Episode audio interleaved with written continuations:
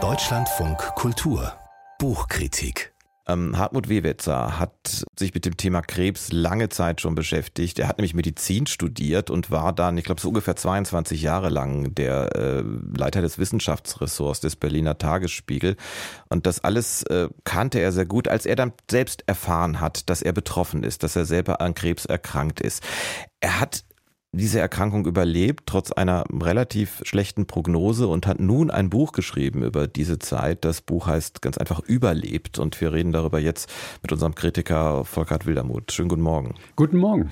Wenn ein Journalist, und zwar ein Fachjournalist für Medizin und unter anderem auch für Krebs, selber betroffen ist und dann darüber ein Buch schreibt, was kommt da für ein Buch bei raus? Was ist das jetzt?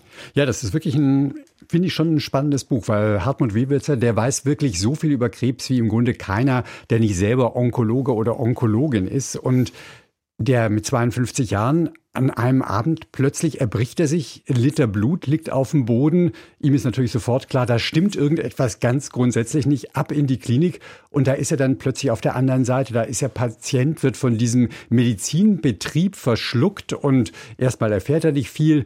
Dann weht eine weiße Wolke herein, angeführt von einem schnurrbärtigen Chefarzt, beschreibt er das. Das ist die Visite, die Diagnose Magenkrebs, Adenokarzinom. Das ist ein Wort wie ein Hammer, meint er, weil die Prognose Prognose ist bei ihm einfach nicht gut. Und Wewetzer schreibt dann, dass er sich so fühlt, als sei er plötzlich auf einem anderen Kontinent gelandet, dem Kontinent Krebs. Den kannte er, über den wusste er viel, aber er hatte eben noch keine persönliche Erfahrung. Und dieser Graben, der Graben ist tief, der Gesunde und Kranke trennt. Das ist im Grunde ein zentraler Satz in dem Buch, weil er versucht, diesen völligen Perspektivenwechsel so ein bisschen verständlich zu machen wie sehr, äh, es muss ja, und Sie haben das schon angedeutet, finde ich, Herr Wildermuth, es muss ja anders klingen als alles, was er vorher geschrieben hat. Wie sehr beschreibt er da auch seine persönlichen Erfahrungen bis hin zu seinen Gefühlen in dieser Zeit, als er Magenkrebs hatte?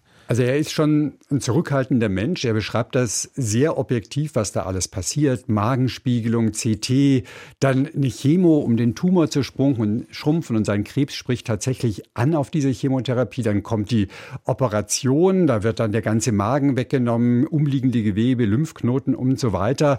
Und das alles, das ist wirklich seine objektive Geschichte. Und was er aber immer wieder einbaut, ist eben dieser andere Blickwinkel, der Blickwinkel des Patienten, wie wir es ja zum Beispiel eine Ärztin in Teilzeit, die ihm dann so diese Chemoinfusion gibt, die führt dann ein längeres persönliches Gespräch mit ihm. Und er sagt, das ist das erste Mal, dass ich ein wirklich persönliches Gespräch in meiner Therapie führe. Es wird das einzige Mal bleiben.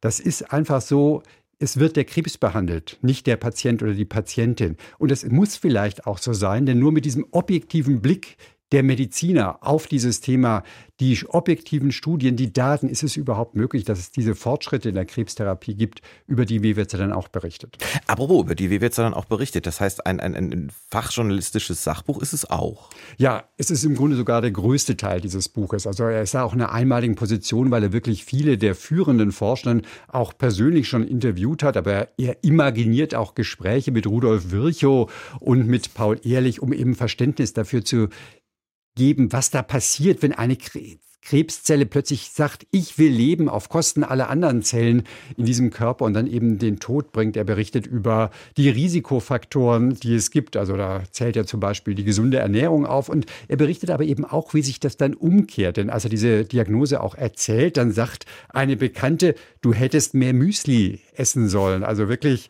knallhart. Aber natürlich, Gene und Lebensstil spielen eine Rolle beim Krebs, aber Ganz wichtig ist auch der Zufall, das betont er an mehreren Stellen. Statt gegen eine grausame Natur zu revoltieren, sagt er, wenden sich die Verurteilten gegen sich selbst, fragen, was habe ich falsch gemacht? Da sagt er, das ist im Grunde, da kommt man in ein Loch rein, da kommt man nicht mehr raus. Und aus all diesen Studien zieht Weber zu den Schluss, ja, man kann was tun, Weniger Alkohol, nicht rauchen natürlich, gesunde Ernährung, Bewegung, alles darüber hinaus, da kann man eben nichts machen. Das ist dann tatsächlich Schicksal. Aber er schreibt auch über diese Sachen Chemotherapie zum Beispiel.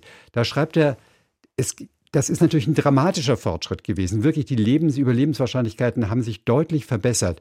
Aber er schreibt dann eben auch drüber, die Medikamente, die vergessen werden, die in der Zwischenzeit in der Lage sind, diese schreckliche Übelkeit einfach abzuschalten. Das ist ein wesentlicher und zugleich einer der am wenigsten gewürdigten Fortschritte. Und das ist eben wirklich diese Patientenperspektive, wo man auf Dinge schaut, die man sonst übersieht. musste auch sofort, das ist, verbinde ich immer mit Chemotherapie, äh, sofort die sich übergeben müssen. Mir fiel auch genau, das etwas radikalere Wort so. jetzt ein. Ne?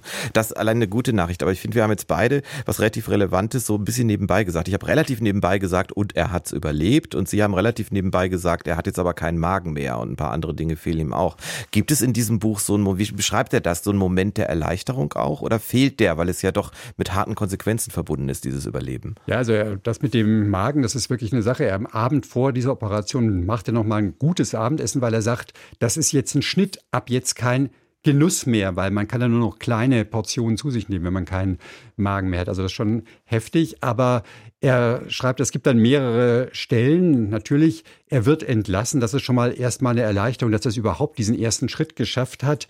Im guten Allgemeinzustand sagen die Ärzte, er selber fühlt sich völlig kaputt, völlig geschwächt, muss in die Reha. Dann nach zwei Jahren gibt es eine Nachkontrolle. Da sagt der Arzt, es ist nichts gekommen. Das ist ein sehr gutes Zeichen, weil ihr Krebs, der wächst eigentlich so schnell. Wenn da was kommen würde, müsste es schon da sein. Und nach fünf Jahren, das ist so die Nachbeobachtungszeit in Deutschland, da sagt der Arzt, ja, ist nichts. Und dieser Befund, das hört sich so banal an. Nichts kann sehr viel sein, schreibt Wewitzer. Dieser kommt mit Pauken und Trompeten.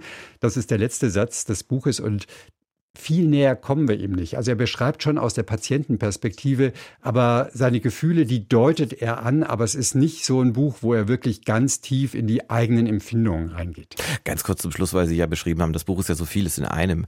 An wen würde Sie sagen, widmet er sich? An gesunde Menschen, an Menschen, die vielleicht selber leider auch an Krebs erkrankt sind oder vielleicht auch sogar an das medizinische Personal?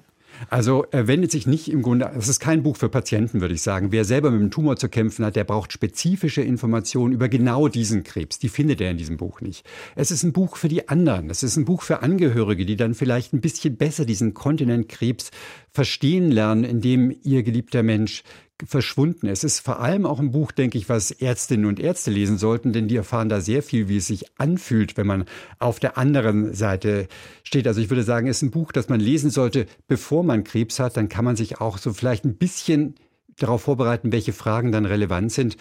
Es gibt jedes Jahr 500.000 Neudiagnosen in Deutschland. Das ist für uns alle nicht aus der Welt.